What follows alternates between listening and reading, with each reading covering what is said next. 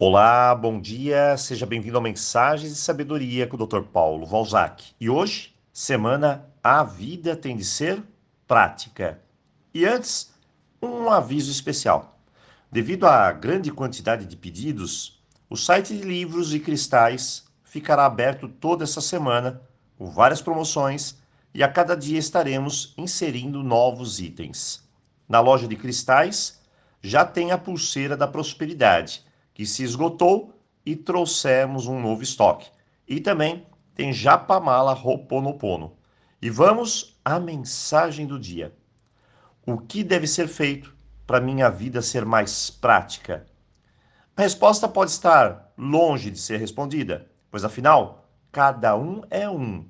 Mas tem algo que podemos fazer, podemos realizar para que a nossa vida comece a andar eu chamo de descomplicar.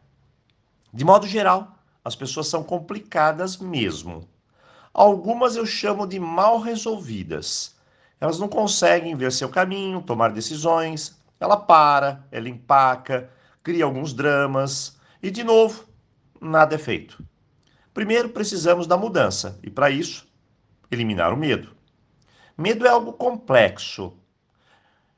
Se você tem muito medo, para você tudo é perigoso, tudo parece ameaçador. Aí você trava e não faz absolutamente nada. Sem contar que o medo pode estar relacionado a fazer algo de errado. E lá no final, na sua cabeça, explode várias palavras, como ela faz tudo errado, você não faz nada certo, direito e por aí vai.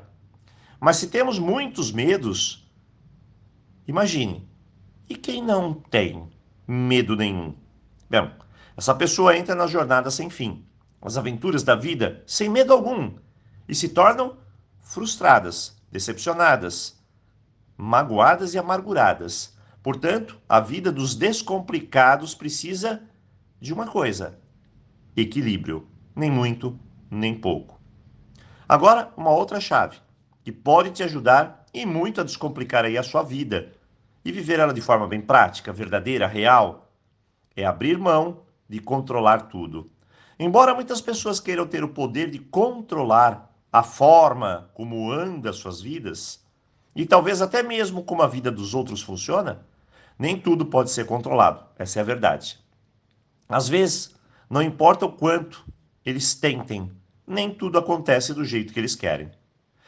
No entanto, uma vez que as pessoas começam a reconhecer que certas coisas e eventos estão fora de seu controle, eles podem começar a aceitar melhor aquilo que a vida lhes dá, coisas para ser feliz. O que será que está no meu controle? Bom, eu diria que muitas coisas, senão o valor da decisão seria zero. Mas o sofrimento maior vem do que queremos controlar na vida dos outros ou de eventos que não dependem diretamente de mim. Eu vou dar alguns exemplos do que está fora de controle nosso. Por exemplo, como as pessoas se sentem em relação a nós. Não dá para forçar alguém a nos amar ou sentir algo por nós que não sente. E isso tem se tornado uma mina de esgotamento de energia, frustrações e não funciona.